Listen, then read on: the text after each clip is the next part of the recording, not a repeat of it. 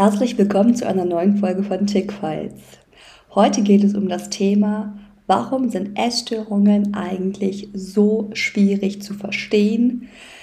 Jeder zehnte Mensch erkrankt in seinem Leben einmal an einer Essstörung. Trotzdem gibt es unglaublich viele Missverständnisse und Unsicherheiten, was dieses Thema angeht. Lasst uns heute schauen, was bezüglich Essstörungen wahr ist und was nicht. Herzlich willkommen zu Chick Fights. Wofür willst du kämpfen?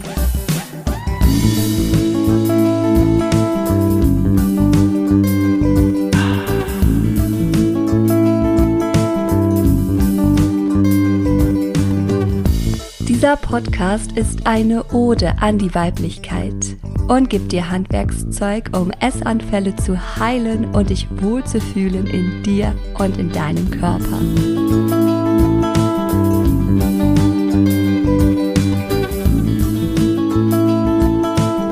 Mein Name ist Anna Auer. Ich bin Körperpsychotherapeutin, Yogalehrerin und war ehemals selbst betroffen. Seit vielen Jahren helfe ich Menschen dabei, Frieden zu finden mit dem Essen, ihrem Körper und sich selbst. Global gesehen wird es jeden zehnten Menschen im Laufe seines Lebens treffen und er wird an einer Erstörung erkranken. Ist das nicht krass? Als ich diese Zahl gelesen habe, habe ich mich schon etwas gewundert, weil ich nicht vermutet habe, dass es so viele sind. Obwohl das so ist, ranken sich unglaublich viele Mythen, Falschwahrheiten und vor allem Unsicherheiten rund um das Thema Essstörungen. Es herrscht sehr viel Unsicherheit auf Seiten von Betroffenen man kann sich die Frage stellen, habe ich eine Essstörung oder habe ich keine? Oder wo ist eigentlich die Grenze zwischen normalem Essen, äh, auf sich achten und einer tatsächlichen Essstörung? Aber auch die Angehörigen von Menschen, die an einer Essstörung erkranken, haben sehr viele Unsicherheiten bezüglich diesem Themas und auch bezüglich des Behandlungserfolgs in einem, in einem Lebensabschnitt, wo man auf Hilfe angewiesen ist, weil man vielleicht selbst nicht die nötigen Informationen zur Hand hat, ist es super wichtig, irgendwo eine Plattform zu finden, die einem genügend Informationen liefert. Denn es gibt gute Behandlungsmöglichkeiten für Essstörungen. Man muss nur wissen, wo man danach sucht. Und heute geht es ja auch darum zu schauen, was bezüglich Essstörungen eigentlich stimmt und was nicht. Wenn ich über Essstörungen spreche, dann mache ich das der Einfachheit halber.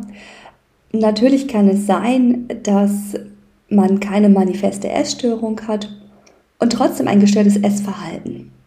Ich denke, du kannst dir selbst da eine ganz ehrliche Antwort drauf geben. Wie sehr beschäftigst du dich mit dem Thema Essen, mit dem Thema Figur, mit dem Thema Körper, äh, mit dem Thema Sport. Wenn sich deine Gedanken hauptsächlich um diese Bereiche drehen, dann ist zu vermuten, dass zumindest mal ein gestörtes Essverhalten bzw. ein restriktives Essverhalten oder auch ein gestörtes Körperbild vorliegt. Natürlich kann ich das jetzt nicht aus der Ferne diagnostizieren, aber wenn man sich ständig damit beschäftigt und es vielleicht sogar sein Leben einschränkt, weil man nicht mehr ausgelassen mit Freunden weggehen kann oder die Zeit mit seinem Partner, mit seiner Partnerin gar nicht genießen kann, weil man ständig denkt, ähm, nicht den richtigen Körper zu haben oder so etwas in der Art oder vielleicht sogar heimlich ist, dann sind das einfach Anzeichen, dass etwas im Essverhalten nicht stimmt, beziehungsweise dass eben psychische Themen darunter liegen. Das ist nämlich der große Unterschied zu jemandem, der mal eine Diät macht, aber insgesamt relativ zufrieden ist mit sich und dann auch mit Genuss isst und äh, mit Freude das Essen auch wieder lassen kann. Das ist ein ganz normales Essverhalten, da liegt auch kein, keine Essstörung oder sonstiges vor. Aber bei den anderen Dingen kann es eben ein Hinweis darauf sein. Also was ist jetzt genau eine Essstörung? Unter einer Essstörung verstehen wir eine Reihe von psychosomatischen Erkrankungen, die durch bestimmte Verhaltensmuster gekennzeichnet sind. Das kann sein, du schränkst deine Nahrung ein oder du hast Essanfälle oder Fressattacken. Mm, es kann auch sein, dass man riesige Mengen an Nahrung verschlingt und es kann sein, dass diese riesigen Nahrungsmengen im Anschluss versucht werden, wieder ja, wegzumachen, sag ich mal. Ne? Diese Kalorienzufuhr, die passiert ist über das zu viel Essen, dass die wieder rückgängig gemacht wird. Entweder durch Erbrechen oder durch Abführmittel, vielleicht auch durch Fastenphasen oder durch übermäßigen Sport oder auch übermäßige körperliche Betätigung und andere schädliche Mittel.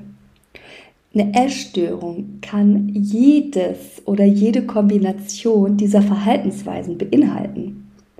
Menschen, die beispielsweise an Magersucht leiden, Anorexie, die schränken zum Beispiel die Nahrungsmenge sehr ein oder essen nur ganz ausgewählte Lebensmittel. Auch die ganze äh, vegane Bewegung ist mit Vorsicht zu betrachten. Einerseits ist sie natürlich unglaublich gut auch für unseren Planeten und man ähm, bemüht sich etwas für die Umwelt zu tun, für die Natur und auch für seine Gesundheit. Das ist wunderbar, da spricht überhaupt nichts dagegen. Aber es kann sein, dass ein Veganismus eigentlich sozusagen eine, ja, ein bisschen abgeleitete, äh, ein bisschen abgeleiteter Weg zu einer Essstörung darstellt. Das kann sein, muss es aber nicht. Ne? Aber das einfach mal so als, als Hinweis. Ganz wichtig ist zu verstehen, dass es diese Verhaltensweisen sind, die darüber bestimmen, ob jemand eine Essstörung hat oder eben nicht es ist nicht möglich, zumindest nicht immer und zuverlässig, eine Essstörung anhand eines Gewichts zu diagnostizieren. Genauso wenig wie wir eine Essstörung über das Gewicht herausfinden können, genauso wenig können wir die Symptome einer Essstörung einfach über eine Verhaltensveränderung loswerden.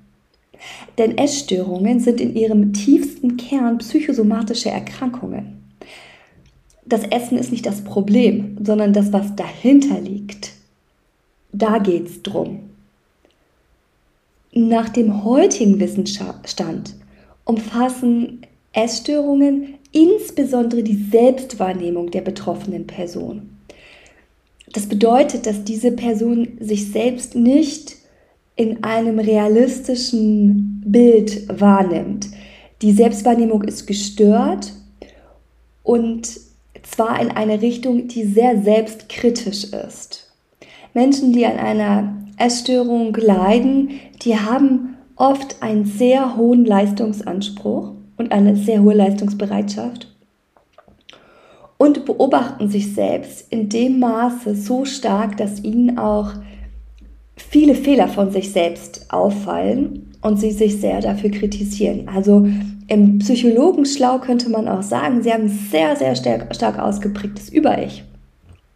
Freud hat ja diese Begriffe von Es, Ich und Über-Ich geprägt.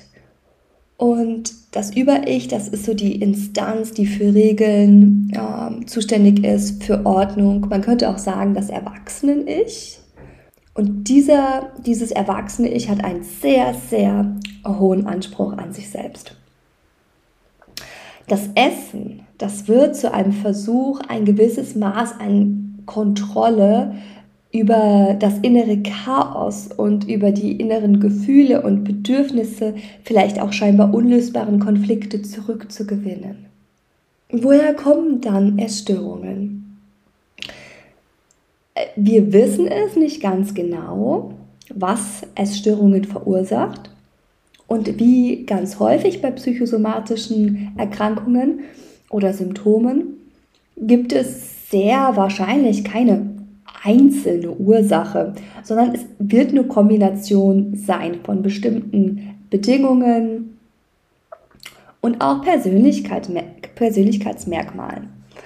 Hm, lasst uns mal die äh, Risikofaktoren zusammentragen. Risikofaktoren können sein äh, persönlicher Natur, familiärer, sozialer und biologischer Natur. Man weiß heutzutage, dass besonders in bestimmten Familienkonstellationen Essstörungen eher auftreten als in anderen. Dann gibt es auch Persönlichkeitsmerkmale, die die Essstörung begünstigen. Ne, zum Beispiel ein geringes Selbstwertgefühl, ein Perfektionismus, davon habe ich gerade schon gesprochen, oder auch eine starke Unzufriedenheit mit dem eigenen Körper, dem eigenen Körperbild. Und dann gibt es auch den ganzen Bereich von sozialen Faktoren, die auch dazu beitragen können, dass sich eine hm, Essstörung oder ein gestörtes Essverhalten entwickelt. Das ist zum Beispiel das gängige Schönheitsideal. Ganz klar. Models und Schlankheitsmedien tragen immer noch zu unserem Verständnis von Schönheit bei. Aber nicht das alleine. Es kann ausgelöst werden durch Mobbing, durch Ausgrenzung, durch Rassismus, ähm, durch begrenzte soziale Netzwerke. Also das heißt, wenn ich wenig Kontakt habe nach außen, ist das ein Risikofaktor, wenn noch andere Faktoren mit hinzukommen. Es besteht ein Irrglaube, dass ausschließlich Frauen an Essstörungen erkranken. Das stimmt so nicht. Essstörungen können Menschen jeden Geschlechts betreffen. Insbesondere junge Menschen laufen Gefahr, an einer Essstörung zu erkranken.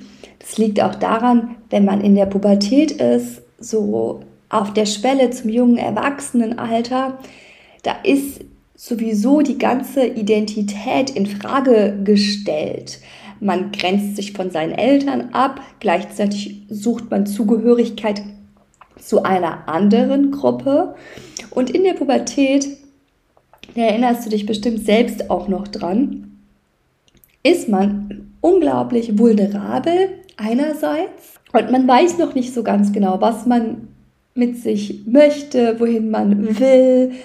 Ähm, es sind vielleicht auch Zukunftsängste da. Jetzt auch gerade in, in Zeiten nach zwei Jahren Lockdown habe ich das ganz stark mitgekriegt in der Klinik, dass einfach viel mehr Menschen heutzutage noch an Essstörungen leiden als eben vor zwei Jahren.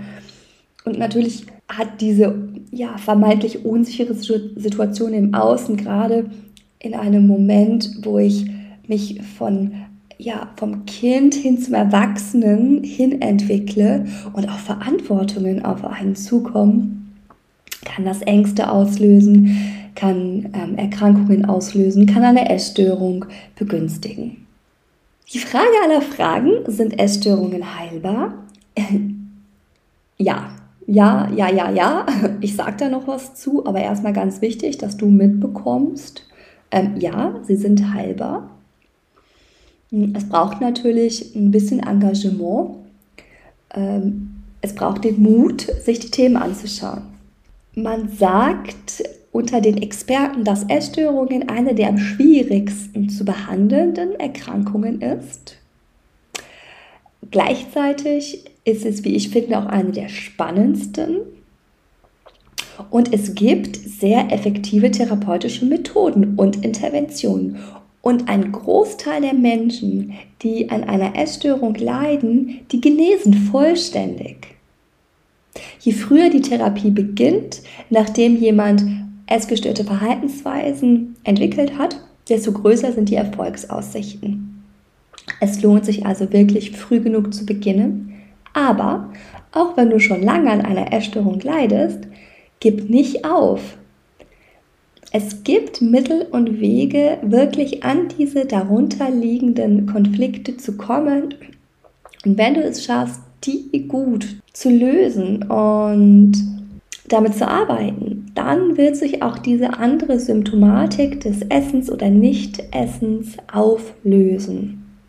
In meiner eigenen Praxis arbeite ich sehr gerne mit Menschen, die äh, gestörtes Essverhalten aufweisen, weil ich immer wieder erlebe, dass gerade diese Menschen unglaublich sensibel sind und so ein unglaublich kreatives Potenzial mitbringen, was die Arbeit einfach sehr, sehr schön macht. Also wenn du da mh, mm, drunter leidest, dann zögere nicht, dir Unterstützung zu holen. Es lohnt sich wirklich. Leider bekommen viel zu wenig Menschen, die an einer Essstörung leiden, auch wirklich kompetente Hilfe. Zum einen, weil eben die Informationen nicht gut auffindbar sind und zum anderen, weil auch einige Therapeuten sich gar nicht zutrauen, mit ähm, Erstörungen äh, zu arbeiten. Mm, und dann, weil vielleicht die Betroffene sich auch gar nicht auf den Weg macht, Hilfe zu suchen. Die Veränderungen, die aufgrund von Essstörungen äh, passieren, die sind sehr komplex und die betreffen sowohl den Körper als auch den Geist oder die Psyche. Und deswegen muss man auch oft von unterschiedlichen Seiten herangehen. Was hilft besonders gut? Natürlich Gesprächstherapie, Tanztherapie, ja, Körperpsychotherapie hilft sehr gut. Dann gibt es aber auch wertvolle verhaltenstherapeutische Interventionen, Familientherapie, ganz, ganz wichtig. Und das Ganze schlüsselt sich auf in ambulante oder auch stationäre Maßnahmen. Es kann sein, dass Medikamente mal nötig sind für einen Zeitraum. Das kommt wirklich auch auf die Art und die Schwere der Erstörung an. Nicht jede Therapie hilft bei jedem Patienten. Es lohnt sich wirklich, Verschiedenes auszuprobieren und für sich die Erfahrungen zu machen, was hilft und was nicht. Übrigens, bloß weil es sich vielleicht nicht so gut anfühlt, immer und zu jeder Zeit bedeutet es nicht, dass die Therapie nicht hilfreich ist. Im Gegenteil, gerade wenn wir etwas verändern, ist das puh nicht immer leicht. Also werden wir mit Widerständen konfrontiert werden. Nichtsdestotrotz solltest du zumindest ein Gefühl haben, dass die Intervention dir hilft, in die richtige Richtung zu gehen. Es lohnt sich auf jeden Fall, nach einer guten Therapie oder Begleitung zu suchen, denn eine gute Therapie kann verhindern, an einer schweren Essstörung zu sterben. Also, eine Essstörung kann Betroffene und Angehörige mit einem Gefühl von Hilflosigkeit, manchmal auch Wut oder Verzweiflung zurücklassen. Durch die Therapie kann die Funktion, welche die Essstörung im Leben übernommen hat, erkannt werden und es können sich Alternativen etablieren und entwickeln. Und so wird es möglich, sein Leben wieder mit Freude und mit Lebensenergie zu genießen und sein Segel genau dorthin auszurichten, was man sich vom Leben wünscht.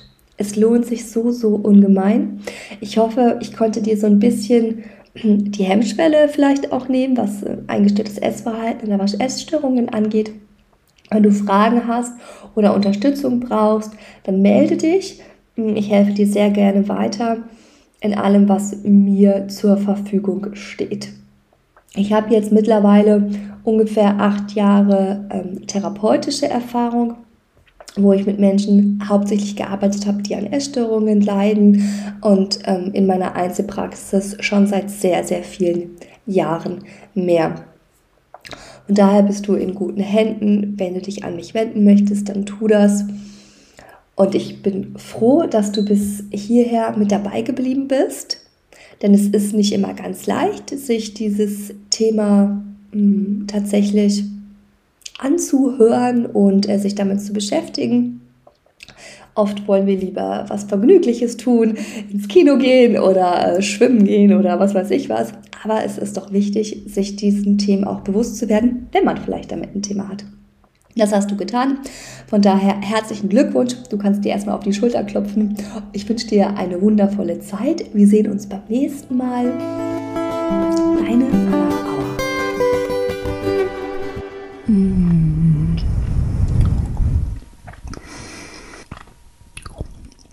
Boah, ist das lecker.